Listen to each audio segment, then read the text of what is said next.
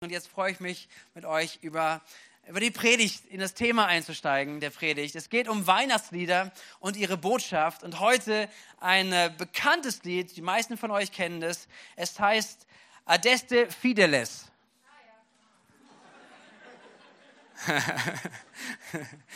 die Lateiner unter uns, oder die Nicht-Lateiner unter uns, die haben es jetzt nicht verstanden. Die Lateiner unter uns wissen natürlich, es heißt Herbei, o ihr Gläubigen. Ja, das ist das Lied, ähm, was ich heute rausgesucht habe für uns, wo wir ein bisschen reinschauen werden. Weihnachtslieder und ihre Botschaft. Ähm, herbei, oh ihr Gläubigen, die meisten von euch haben es jetzt irgendwo im Ohr. Ja, wir singen es auch noch her, noch mal gemeinsam. Ähm, aber es ist so ein Lied, was, was ja überall gesungen wird und eins mit auch der älteren Lieder ist, der ältesten Lieder ist, die wir in unserem Kontext heute singen. Bevor ich es mache, lass mich noch ganz kurz beten. Herr Jesus, danke, dass wir jetzt diese Zeit schon mit dir hatten. Und das ist so wahr, was Stefan auch gesagt hat. Herr, du bist durch deinen Heiligen Geist mitten unter uns. Und du liebst es, uns zu begegnen, uns wirklich ja ganz persönlich nahe zu kommen. Und ich bitte dich auch in den nächsten Augenblicken, Herr, dass es nicht irgendwelche Worte sind, irgendwelche Gedanken, die, die mir irgendwo rein in meinen Kopf gekommen sind, sondern dass es dein Herz ist, was heute Morgen durchkommt. Herr, dass diese Texte, auch die Texte, die wir singen, dass sie die Botschaft, die biblische Botschaft verkünden, Herr. Und dass wir einen Zugang dazu finden, Jesus, dass wir tiefer hineingehen in der Erkenntnis, wer du bist und was du vorhast zu tun. In Jesu Namen sagst gemeinsam, Amen. Amen. Also, geschrieben wurde dieses Lied von John Francis Wade. Wade Wade. Der hat 1711 gelebt bis 1786, also ganz schön lange her. Und das Lied, was er geschrieben hat, das Adeste Fideles, hat er um die 50, 1750, man weiß nicht ganz genau, es gibt schon irgendwie frühere Abschriften, aber man datiert es eigentlich auf 1751. Das ist ganz schön lange her, oder? Und dann wurde es später übersetzt, das war dann 1823, also ungefähr vor 200 Jahren, wurde dieses Lied dann ins Deutsche übersetzt. Ähm, so dass es wirklich krass mal sich ein bisschen vorzustellen, was, ähm, was, wie lange Lieder schon unterwegs sind und was wir an Wahrheiten hier auch singen. Ähm, und wenn man das Lied sich vor Augen führt, wir gehen nachher die Strophen noch ein bisschen durch, dann merkt man, es ist so ein bisschen eine andere Art und Weise, Lieder zu singen und zu schreiben, wie wir sie heute vielleicht gesungen haben, auch im Lobpreis, in der Anbetungszeit. Hey, wir, wir haben einen Zugang heute zu Liedern, was unvorstellbar gewesen ist vor 200 Jahren. Vor 200 Jahren gab es ein paar Kirchenmusiker. Vor 200 Jahren gab es so ein paar Lieder, die dann geschrieben wurden. Das, da gab es schon auch einiges, ja, aber, aber es wurde gesungen im Gottesdienst. Und äh, wenn es irgendwie ging, hat man vielleicht noch versucht, irgendwas in sein Haus zu nehmen. Aber es gab keine CDs, es gab keine Schallplatten, es gab keine MP3s, es gab kein YouTube oder sonst was.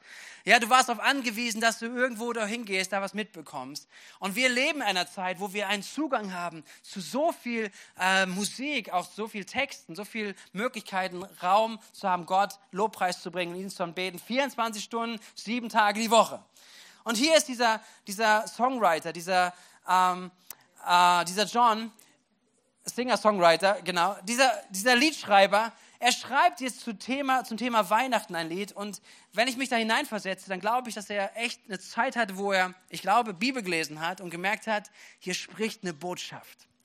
Wisst ihr, ich ähm, habe in in meinem Leben ein paar Lieder geschrieben und ich weiß, es gab so Momente, wenn ich angefangen habe zu schreiben, es gab ein Thema, was mich sehr beschäftigt hat. Etwas, was mich bewegte, was in meinem Herzen lag. Und dann dachte ich, ich möchte irgendwie einen Weg finden, das auszudrücken. Irgendwie was, wie kann ich das schreiben? Wie kann ich andere damit hineinnehmen? Vielleicht auch, dass wir gemeinsam so ein Lied singen. Und so ging es mir, als ich dieses Lied immer wieder gelesen habe. Ich sagte, hey, da ist eine Botschaft, da ist ein Drängen in ihm. Denn es lädt ja immer wieder dazu ein, zu sagen, oh, lasset uns anbeten. Immer wieder. Ja, verschiedene Strophen, verschiedene Themen, aber immer wieder dann hin, oh, lasset uns anbeten. Das ist das. Er hat eine Erkenntnis und er lädt uns ein, dass wir aktiv werden, darauf zu reagieren. Und wenn wir uns das auch gleich anschauen, möchte ich nochmal ganz bewusst sagen, 1751 war auch keine gute Zeit. Wisst ihr, wir haben es heute Morgen auch schon ein bisschen gesagt, so, wir wünschen uns eine gute Zeit. Wir wünschen uns eine andere Zeit. Wir wünschen uns bessere Zeiten. Das ist auch okay. Das dürfen wir auch.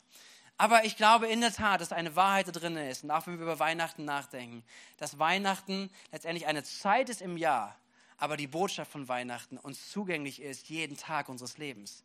Und wenn wir die Botschaft von Weihnachten anschauen, dann dürfen wir jeden Tag unseres Lebens Hoffnung haben. Wir dürfen jeden Tag unseres Lebens einen Frieden haben, weil etwas Größeres in unserem Leben wirksam ist als unsere Umstände. Seid ihr mit mir?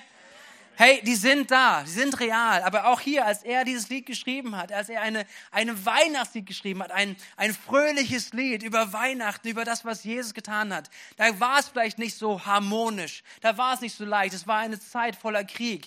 Dieser Songwriter selber, äh, der John, ist äh, geflüchtet aus England, ist verbannt worden, ist nach Frankreich gegangen, wegen seines Glaubens. Also das heißt, es war nicht, oh, ich bin auf einer Insel, mir geht's so gut, ach, ich schreibe mal ein Lied für Gott. Sondern es waren krasse Umstände. Und in diesen Umständen schreibt er hinein und er schreibt es an Christen, dass sie mitsingen, dieses Lied. Und wir gehen rein, okay? Er erzählt Weihnachten mit vier Schwerpunkten. Die erste Strophe heißt ja, herbei, o ihr Gläubigen, fröhlich triumphierend.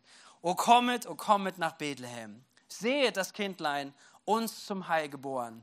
O lasset uns anbeten, o lasset uns anbeten, o lasset uns anbeten, den König. Was ist die Botschaft? Das erste, was in der ersten Strophe reinbringt. Er sagt vor allen Dingen, und das ist eine Botschaft für uns zu hören, Weihnachten ist kein Märchen. Weihnachten ist keine Erzählung von irgendwelchen Leuten, aus wäre nett, wenn das so wäre, sondern Weihnachten und die Geburt von Jesus ist historisch. Er fängt an, dass er sagt, Leute, kommt nach Bethlehem.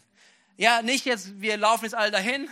Das geht jetzt auch heute Morgen nicht, ja. Aber lasst uns das vorstellen. Wir gehen nach Bethlehem. Vor knapp heute, vor knapp 2000 Jahren. Nach Bethlehem an einen Ort. Weil was ist an diesem Ort geschehen? Und ich liebe es mal, die Weihnachtsgeschichte zu lesen, unabhängig von Heiligabend. Okay? Wie oft machen wir das? Gar nicht so oft. Aber ich lese uns die Geschichte von Weihnachten. Das Historische, was passiert ist. Lukas Kapitel 1. Ihr könnt mitlesen hinter mir, wenn die Sonne scheint sehr stark drauf, aber vielleicht könnt ihr sehen. Dann heißt es in Lukas 1, Gott sandte den Engel Gabriel zu einer unverheirateten jungen Frau, die in Nazareth, einer Stadt in Galiläa, wohnte. Sie hieß Maria und war mit Josef, einem Mann aus dem Hause Davids, verlobt. Maria war noch unberührt, eine Jungfrau. Sei gegrüßt, Dir ist eine hohe Gnade zuteil geworden, sagt Gabriel zu ihr, als er hereinkam. Der Herr ist mit dir, also ein Engel erscheint ihr. Maria erschrak zutiefst, als sie so angesprochen wurde und fragte sich, was dieser Gruß, Gruß zu bedeuten habe. Da sagte der Engel zu ihr, du brauchst dich nicht zu fürchten, Maria, denn du hast Gnade bei Gott gefunden. Du wirst schwanger werden und einen Sohn zur Welt bringen, dem sollst du den Namen Jesus geben. Er wird groß sein und wird Sohn des Höchsten genannt werden. Gott, der Herr, wird ihm den Thron seines Stammvaters David geben. Er wird für immer über die Nachkommenschaft Jakobs herrschen und seine Herrschaft wird niemals aufhören. Wie soll das zugehen? fragte Maria den Engel. Ich bin doch noch gar nicht verheiratet. Er gab ihr zur Antwort, der Heilige Geist wird über dich kommen und die Kraft des Höchsten wird dich überschatten. Deshalb wird, wird auch das Kind, das du zur Welt bringst, heilig sein und Gottes Sohn genannt werden. Und er fügt hinzu, auch Elisabeth, deine Verwandte, ist schwanger und wird doch in ihrem Alter einen Sohn bekommen. Von ihr heißt es, dieser unfruchtbar und jetzt ist sie im sechsten Monat. Denn für Gott ist nichts unmöglich. Da sagte Maria, ich bin die Dienerin des Herrn. Was du gesagt hast, soll mit mir geschehen. Hieraufhin verließ sie der Engel. Und es geht weiter im Kapitel 2. In jener Zeit erließ Kaiser Augustus den Befehl an alle Bewohner seines Weltreiches, sich in Steuerlisten einzutragen. Es war das erste Mal, dass solch eine Erhebung durchgeführt wurde. Damals war Quirinius Gouverneur von Syrien. So ging jeder in die Stadt, aus der er stammte, um dort sich eintragen zu lassen. Auch Josef machte sich auf den Weg. Er gehörte zum Haus und zur Nachkommenschaft Davids und begab sich deshalb von seinem Wohnort Nazareth in Galiläa hinauf nach Bethlehem in Judäa, der Stadt Davids, um sich dort zusammen mit Maria, seiner Verlobten, eintragen zu lassen. Maria war schwanger. Während sie nur in Bethlehem waren, kam für Maria die Zeit der Entbindung. Sie brachte ihr erstes Kind, einen Sohn, zur Welt, wickelte ihn in Windeln und legte ihn in eine Futterkrippe, denn sie hatten keinen Platz in der Unterkunft bekommen.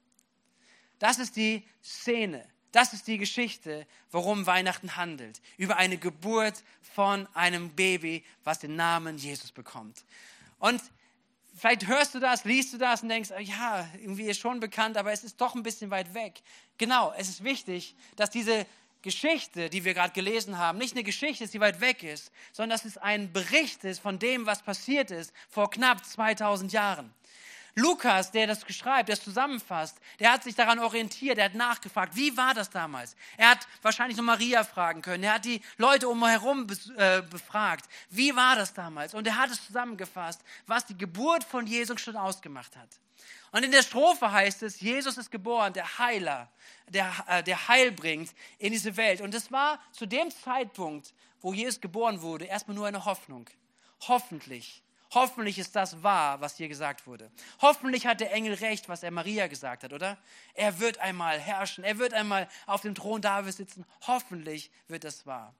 Und dann können wir im Rückblick sehen, dass diese in Erfüllung kam. Aber was hier auch angedeutet ist, was wir hier sehen können, ist etwas, was im Alten Testament schon einige Jahrhunderte vorher gesagt wurde über Jesus. Auch das nochmal interessant. Lasst uns kurz reinschauen.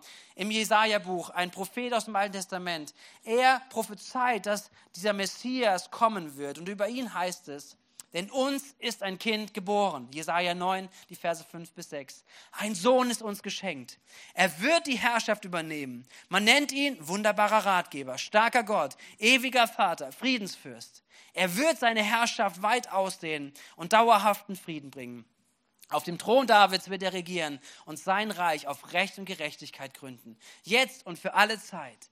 Der Herr, der allmächtige Gott, wird dies eintreffen lassen. Leidenschaftlich verfolgt er sein Ziel. Das war die Hoffnung. Und die Hoffnung ist letztendlich, als Jesus sein Leben gelebt hat, als Jesus seinen Weg gegangen ist, als Jesus gestorben und auferstanden ist und zum Himmel, zum Vater gefahren ist, ist es in Existenz gekommen. Das, was angekündigt wurde, was eine Hoffnung war, wurde dann Realität. Und es geht hier um einen historischen Bezug. Uns ist ein Heiland geboren. Und warum ist das wichtig? Warum möchte ich auch heute dich kurz damit ermutigen, mit diesem historischen Bezug? Weil unser Glaube nicht auf Märchen gründet. Unser Glaube hat eine Substanz. Seid ihr da? Unser Glaube hat eine Substanz. Wir dürfen mit Menschen darüber sprechen, zu sagen, wir glauben, dass Jesus der Sohn Gottes ist, dass er geboren wurde als ein Mensch.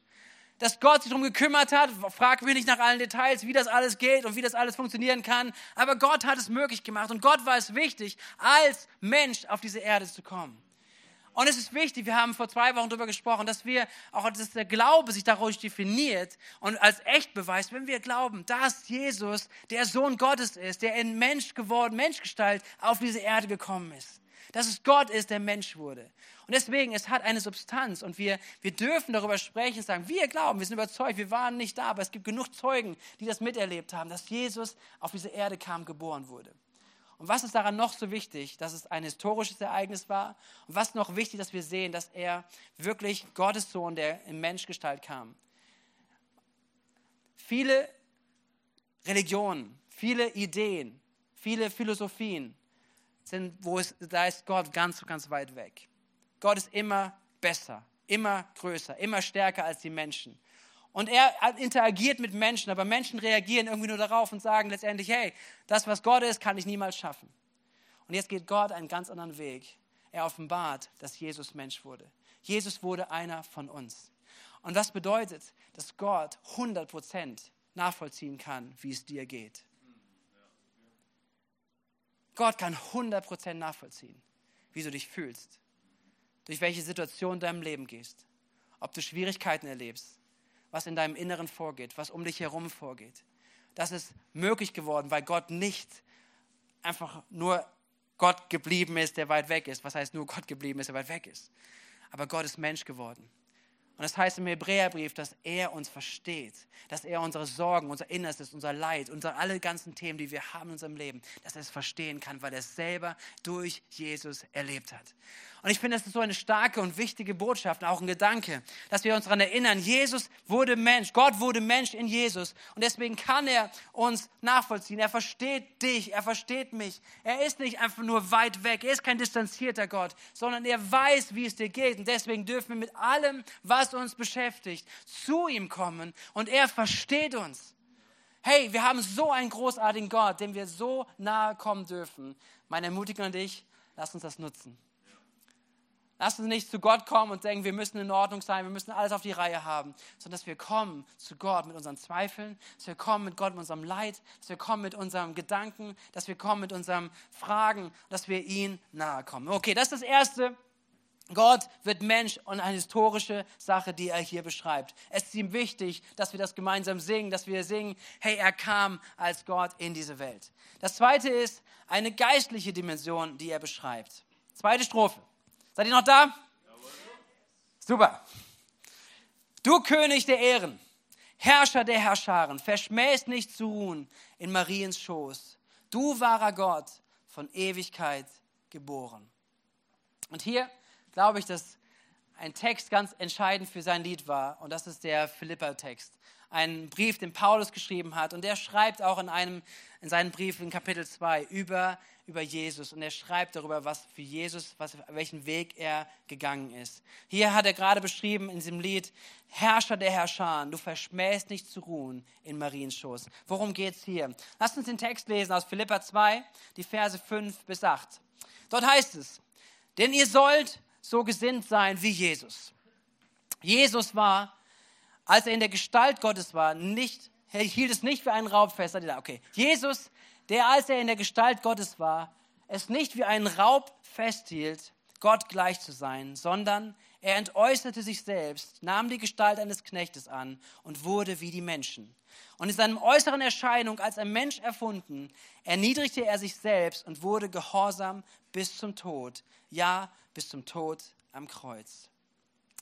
Was wird hier beschrieben? Hier wird beschrieben, dieser krasse Schritt, den Gott gegangen ist durch Jesus. Nämlich, dass er Gott gleich war. Jesus war war Gott. Sie waren in einer Einheit. Sie waren zusammen. Sie hatten alles. Es war ein perfekter Ort. Es war ein Ort, wo, wo nur Heiligkeit ist, nur, wo, wo nur Gutes ist. Und aus diesem Raum, aus diesem Ort wird Gott jetzt Mensch in Jesus und kommt auf diese Erde. Er erniedrigt sich und er kommt mit der Absicht hierhin, sogar letztendlich von den Menschen, die er einmal geschaffen hat, die er ins Dasein gebracht hat, verraten zu werden, enttäuscht zu werden, letztendlich getötet zu werden. Gott wird Mensch. Gott geht einen Weg, der so ungerecht ist, wenn man ihn mal so weit wahrnimmt, zu sagen, da ist ein Gott, der Schöpfer, der zu seinen Geschöpfen kommt und letztendlich von seinen Geschöpfen getötet wird. Und obwohl er es wusste, heißt es hier, obwohl er es davon wusste, obwohl er alles hatte, obwohl er es nicht hätte tun müssen, ist er diesen Weg gegangen auf diese Erde. Und für mich kommt dann die Frage, warum tut jemand das? Warum lässt sich jemand freiwillig darauf ein? Er weiß, was auf ihn zukommt. Warum lässt sich jemand freiwillig darauf ein, verraten zu werden, gefoltert zu werden, getötet zu werden? Warum? Und es gibt nur eine Begründung. Die Begründung ist, dass Gott die Menschen bedingungslos liebt. Seid ihr da? Gott liebt diese Welt. Und seine Liebe ist so krass, dass er sagt, ich lasse mich von nichts und niemand aufhalten. Ich lasse mich nicht, das, was ich sogar hier habe, all die, die Vorzüge, all das, was ich hier habe, all die Liebe, all die, die Reinheit, die Klarheit, all das lasse ich nicht aufhalten, davon nur darin zu bleiben, sondern ich werde Mensch. Ich gehe zu Menschen und ich lasse das zu, dass ich verraten werde, dass ich sterben werde durch sie, weil ich sie liebe. Und das ist die Botschaft von Weihnachten. Die Botschaft von Weihnachten ist, dass Gott dich liebt. Sag's mit deinem Nachbarn, Gott liebt dich. Und deinem anderen Nachbarn gerne auch. Gott liebt dich. Gott liebt dich wirklich. Er hatte dieses Ziel vor Augen. Er hat dieses Ziel vor Augen, er hatte dich vor Augen. Er hatte gesagt, ich verzichte auf alles. Ich verzichte auf all das, was ich habe, weil ich auf diese Erde kommen möchte, um einen Weg zu schaffen, damit er dich so nach Hause holt, damit du, damit du in Beziehung kommen kannst mit Gott. Das war ihm so wichtig, dass er alles andere aufgeben hat. Und er sagt, wenn wir uns das anschauen, wie groß die Liebe ist, wie groß das bedingungslose Ja von Gott zu jedem Menschen ist, was ist die Antwort darauf? Oh, lasset uns anbeten. Oh, lasset uns anbeten, den König. Okay? Das erste ist, er zeigt uns diese historische Dimension. Das zweite ist, er zeigt in seinem Lied diese geistliche Dimension, was es bedeutet hat, für Gott Mensch zu werden. Aber das ist getan aus Liebe. Und dann kommen jetzt zwei Strophen, die ein bisschen ähnlich sind, aber ich möchte darauf eingehen, so ein bisschen getrennt. Aber es geht darum, dass er jetzt dahin kommt und sagen, Leute, ich glaube, es ist ein Lobpreisleiter gewesen. Weil er hat gesagt, Leute, jetzt, jetzt haben wir es angeguckt und jetzt, es muss sich was bewegen in uns. Oder? Hey, da muss etwas hervorkommen. Wir haben eine so geniale Botschaft. Wir haben einen so genialen Gott, mit dem wir unterwegs sein dürfen, den wir sogar erfahren dürfen, der nicht aufgehört hat zu wirken bis heute. Und das, was ist dann unsere Reaktion? Deswegen ist die dritte Strophe, äh, heißt dann, kommt, kommt, singt dem Herrn, singt ihm Engelschören, frohlocket, frohlocket ihr Seligen, Ehre sei Gott in Himmel und auf Erden. Und das ist der Text, den er, den er umsetzt da in diese Strophe aus Lukas 2, die Verse 8 bis 15. Das heißt ja in dieser Erzählung von Jesus, von seiner Geburt, heißt es ja im Weiteren dann, dass in der Nähe von Bethlehem waren Hirten, die mit ihrer Herde draußen auf dem Feld lebten.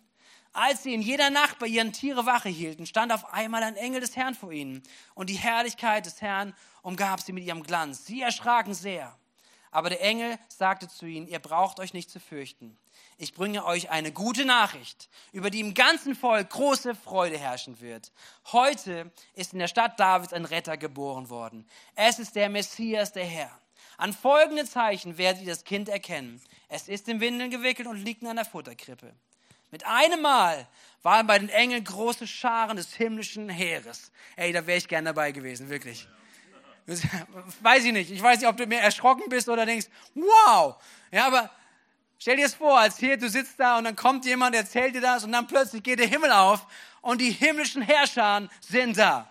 Und sie preisen Gott, sie priesen Gott und sie riefen, Ehre und Herrlichkeit Gott in der Höhe und Frieden auf der Erde für die Menschen, auf denen sein Wohlgefallen ruht. Daraufhin kehrten die Engel in den Himmel zurück. Vorhang geht zu. Aber es war ein Moment, wo, wo der Himmel auf ist, wo alle Ehre, alle Ehre ausdrückt wird für Gott. Und hey, diese Situation, dass Jesus auf diese Erde kam, dass Gott Mensch wurde, hat so viel Aufmerksamkeit im Himmel bedarf, dass das ganze Heer da war. Keiner konnte irgendwas anderes mehr machen. Alle mussten ihre Sachen stehen lassen. Hey, es ist so ein wichtiger Moment in der ganzen Geschichte dieser Erde, in der ganzen Geschichte dieser Welt. Jesus kommt auf diese Erde. Alle Engel zusammen. Wir singen ein Lied. Wir singen Gott in Lobpreis. Wir bringen ihm Ehre für das, wer er ist und was er getan hat. Das, der ganze Himmel weiß Bescheid. Und er sagt eigentlich, Leute, wisst ihr Bescheid? Wisst ihr Bescheid? Ja. Hey, wenn der Himmel zusammenkommt, wenn der Himmel Lobpreis ausdrückt, wie viel mehr dann wir, oder? Wenn wir die Botschaft hören, wenn wir uns dessen bewusst werden, wenn wir einen Fokus wieder darauf legen, auch zu sagen, hey, Weihnachten ist mehr als Geschenke kaufen. Weihnachten ist eine so geniale Botschaft, mit der wir unterwegs sein dürfen. Und er ruft sie aus. Er sagt hier zu ihnen, ja kommt, singt dem Herrn, singt ihm Engelschöre. Und dann heißt es, frohlocket. Frohlocket. Ich weiß nicht, hast du heute Morgen schon frohlocket? Wenn nicht, solltest du es tun. Frohlocken heißt jubeln. Es heißt Freude ausdrücken. Es heißt, sich bewusst zu machen, letztendlich, ja, äh, was, welch, wie, wie gesegnet ich bin hey, wie dankbar ich sein darf. Und er sagt, bleib nicht dabei stehen, dass du es nur für dich empfindest, sondern drück es aus. Hey, die Engel singen das. Es bringt eine Aufmerksamkeit des Himmels und es liegt ein Geheimnis darauf, wenn wir als seine Kinder, wenn Menschen anfangen, Gott im Lobpreis zu ehren und wirklich dort hineinzugehen. Es ist ein Geheimnis drauf, was uns hier auch das, das Vorbild der Engel zeigt. Da, wo, wo Lobpreis ausgedrückt wird, da, wo Lobpreis in den Fokus kommt, da, wo Lobpreis unabhängig von den Umständen, wo wir sind, ein Lied findet in deinem Herzen und in deinem Geist. Es ist ein Geheimnis, was Gott in deinem Leben dadurch tun möchte.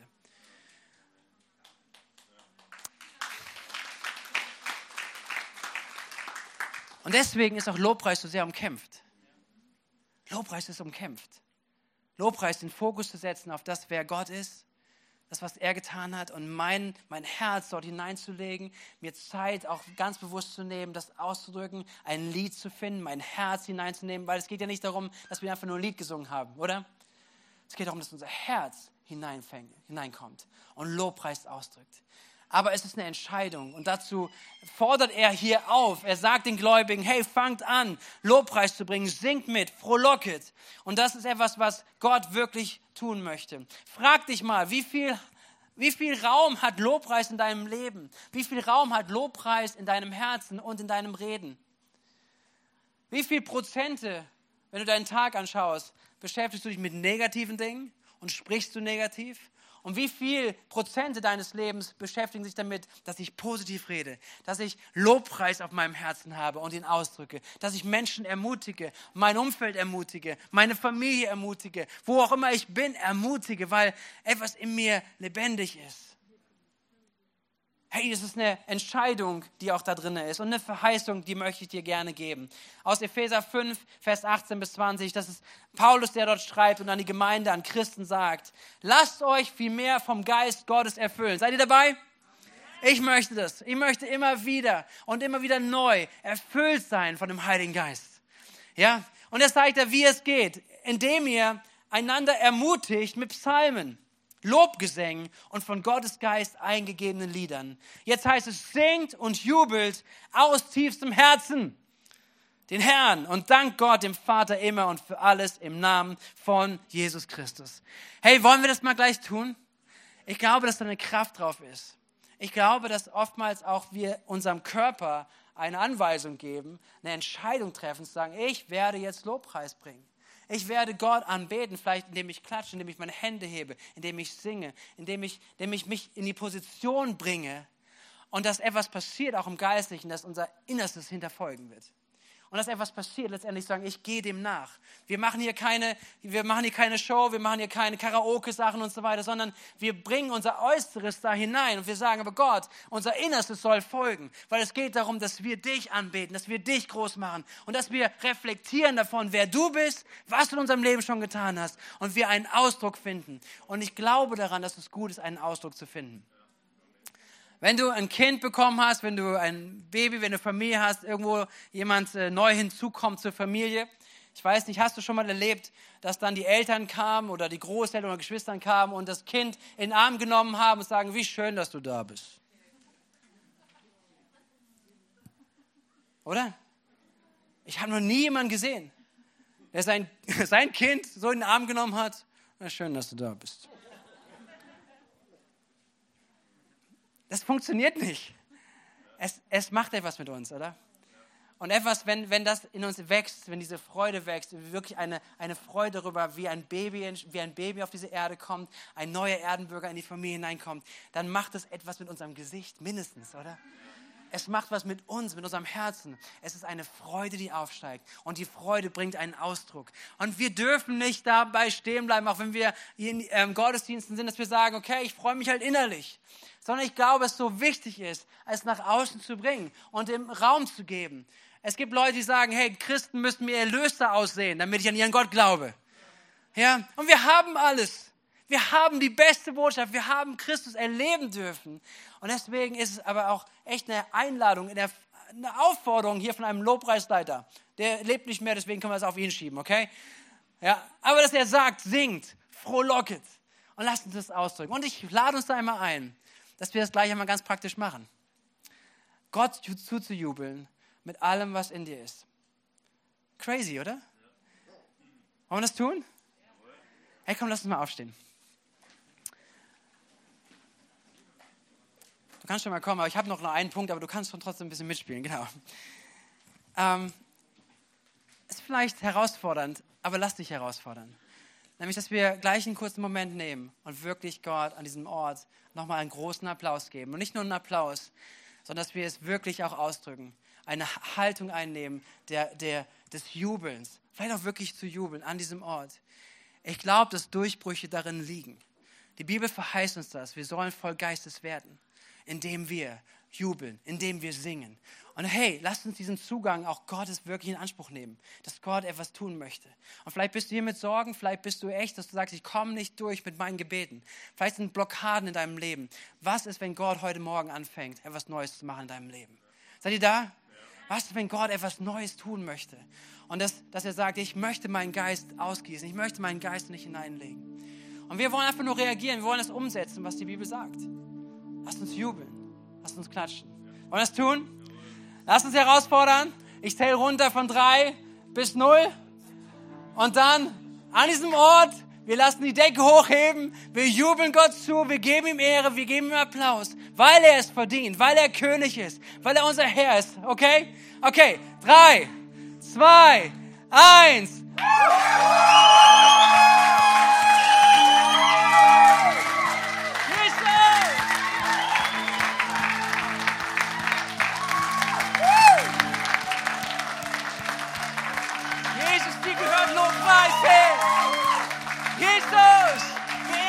Herr. Wir feiern dich an diesem Ort, Herr. Dir gehört Lobpreis, Herr.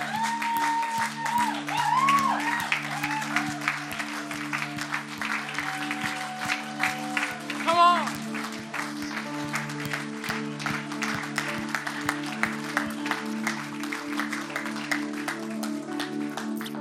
Yes. Sollte man manchmal morgens machen, wenn man aufsteht. Gott, dieser Tag gehört dir, du bist groß und wir machen Standing Ovation für Gott. Nimm mal kurz Platz für den letzten Punkt. Der letzte Punkt ist die letzte Strophe, wo es heißt, ja, dir, der du heute Mensch für uns geworden, Herr Jesus, sei Ehre und Preis und Ruhm. Dir Fleisch gewordenes Wort des ewigen Vaters, lasset uns anbeten. Und er endet diese, diese vierten Strophe mit, wir haben gerade über dieses Frohlocken, über diese Freude des Singens gesprochen. Und meines Erachtens geht es in der letzten Strophe um diese Ehre, Preis und Ruhm für Jesus. Die Weisen, die aus dem Morgenland kamen, wird von ihnen berichtet, Matthäus 2, Vers 11. Sie gingen in das Haus und fanden dort das Kind und seine Mutter Maria. Als nächstes kommt, das hat mich so krass berührt. Das sind Wissenschaftler, das sind Leute, die wahrscheinlich viel Geld hatten, die konnten weite Reisen machen, sie waren angesehene Menschen. Sie kamen, diesem Stern gefolgt, kamen nach Bethlehem, haben, waren auf der Suche und sie kommen in dieses Haus. Ich lese nochmal, ja, sie kommen in dieses Haus. Sie fanden das Kind und seine Mutter Maria. Und als nächstes, da warfen sie sich vor ihm nieder und erwiesen ihm Ehre. Dann holten sie die Schätze hervor, die sie mitgebracht hatten, und gaben sie ihm Gold, Weihrauch und Myrrhe. Wann war das letzte Mal, dass du deine Knie gebeugt hast vor Gott? Und das ist, wo, wo er uns daran erinnert, in diesem Strophe, diesem, diesem Vers, dass alle Ehre, aller Preis, aller Ruhm Gott gehört.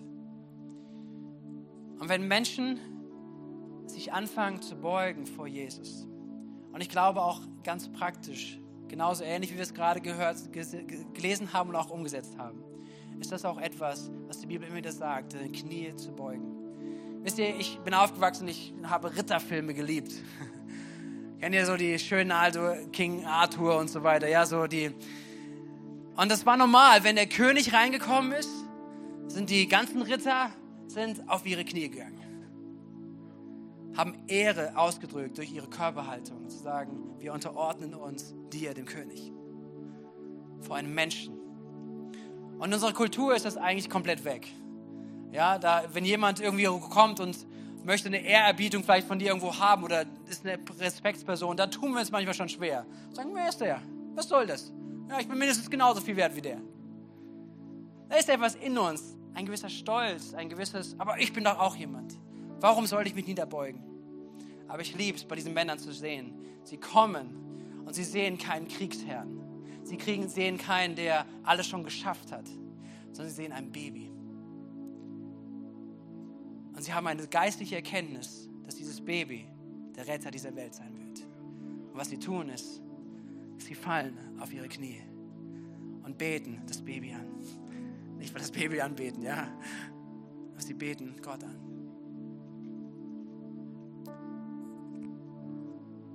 deswegen ist, ist es so real, auch diese, diesen Moment mitzunehmen, vielleicht auch für uns heute. Nämlich zu sagen, dass wir den Raum einnehmen, den, die Position einnehmen, unsere Knie zu beugen vor Jesus. Auch wieder ein Text aus Philippa 2. Wir haben schon vorhin von gelesen, ein paar Verse vorher, und jetzt geht es um Vers 10 und 11. Da schreibt Paulus, und weil Jesus diesen Namen trägt, der höher ist als alle anderen Namen, werden sich einmal alle vor ihm auf die Knie werfen. Alle, die im Himmel und auf der Erde und unter der Erde sind. Alle werden anerkennen, dass Jesus Christus der Herr ist und werden damit Gott, dem Vater, die Ehre geben. Das wird einmal kommen. Und manche Menschen werden nicht darauf vorbereitet sein, weil sie in ihrem Leben nicht Jesus als den Herrn anerkannt haben. Aber sie werden dennoch ihre Knie beugen müssen, weil das ewig gültig ist, dass Gott Gott ist. Und wie stark ist es, wenn wir in unserer Zeit, wo wir hier leben, und die Einladung an jeden, der heute hier ist, wenn du Gott noch nicht kennst, wenn du dein, dein Innerstes noch nicht gebeugt hast vor ihm, dass du heute die Möglichkeit hast, wirklich in die Bestimmung deines Lebens zu kommen. Du kannst allen Dingen nachlaufen. Wir laufen so vielen Dingen nach. Wir laufen so vielen Leuten und Sachen nach, die wir anbeten. Aber wenn wir anfangen, unsere Knie zu beugen, vor Gott im Allmächtigen, vor Gott ihm wirklich unser Innerstes hinzulegen, zu sagen, Gott, unser Leben gehört dir. Ich gebe mich völlig dir hin dass wir in so eine Bestimmung hineinkommen. Dafür, wo du zu geschaffen bist. Das, was du suchst. Das, was dem du nachjagst. In dem Moment, wo du dein Herz beugst und deine Knie vor ihm. Und auch dazu darf ich uns gleich einladen. Ich lade das Lobpreisteam ein, dass ihr als ganzes ruhig mal nach vorne kommt.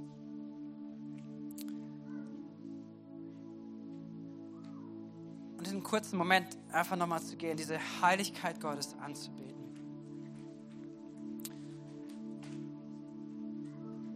weiß, das ist nicht für jeden möglich vielleicht und auch vielleicht möchte ich auch jedem die Möglichkeit geben, auch, auch nicht darauf zu reagieren. Also ich möchte eine Freiheit geben. Aber ich würde ein paar Augenblicke noch geben gerne, wo wir in diese Haltung gehen, unser Innerstes und unser Äußeres, Gott hinzugeben, vor ihm zu knien.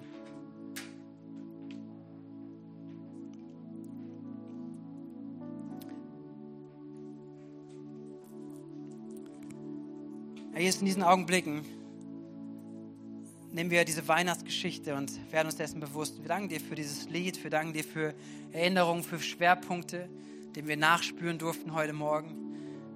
Danke für dieses historische Ereignis, dass es nicht etwas ist, dass du einfach als, ja, als ganz fremdes Paket auf diese Erde gekommen bist und etwas gemacht hast und wieder weggegangen bist, sondern du bist diesen Weg gegangen, wurdest Mensch. Du kannst uns nachvollziehen, du kannst uns verstehen. Und wir danken dir für dieses große Zeugnis deiner Liebe, dass du alles in dir gelassen hast. Jesus, wir öffnen unser Herz, dass wir anfangen zu, zu resonieren, Herr. Dir wiederzugeben, Herr. Unser Herz davon füllen zu lassen und Freude auszudrücken, zu frohlocken. Aber auch in Momente wie jetzt gerade noch, Herr, in der Anbetung zu sein vor dir. Jesus, ich möchte meine Knie beugen vor dir. Und wenn du es möchtest, kannst du es gerne mittun. Zu diesem Ort sind, Herr. Und das tun wir von Herzen, Herr. Wir sagen, du bist unser König. Du bist unser Gott. Wir wollen nicht, dass wir auf dem Thron sitzen, unsere Weisheit und unseres unser Egoismus, Herr, sondern wir legen ihn ab vor dir, vor deinem Thron. Drücken es aus, Herr, dass du König bist. Wir geben unser Leben dir hin. Führe du uns. Verändere du uns, präge du unser Leben, präge du unser, unser ganzes Sein, Jesus. Wir sind Bürger von deinem Königreich. Wir ehren dich, Herr.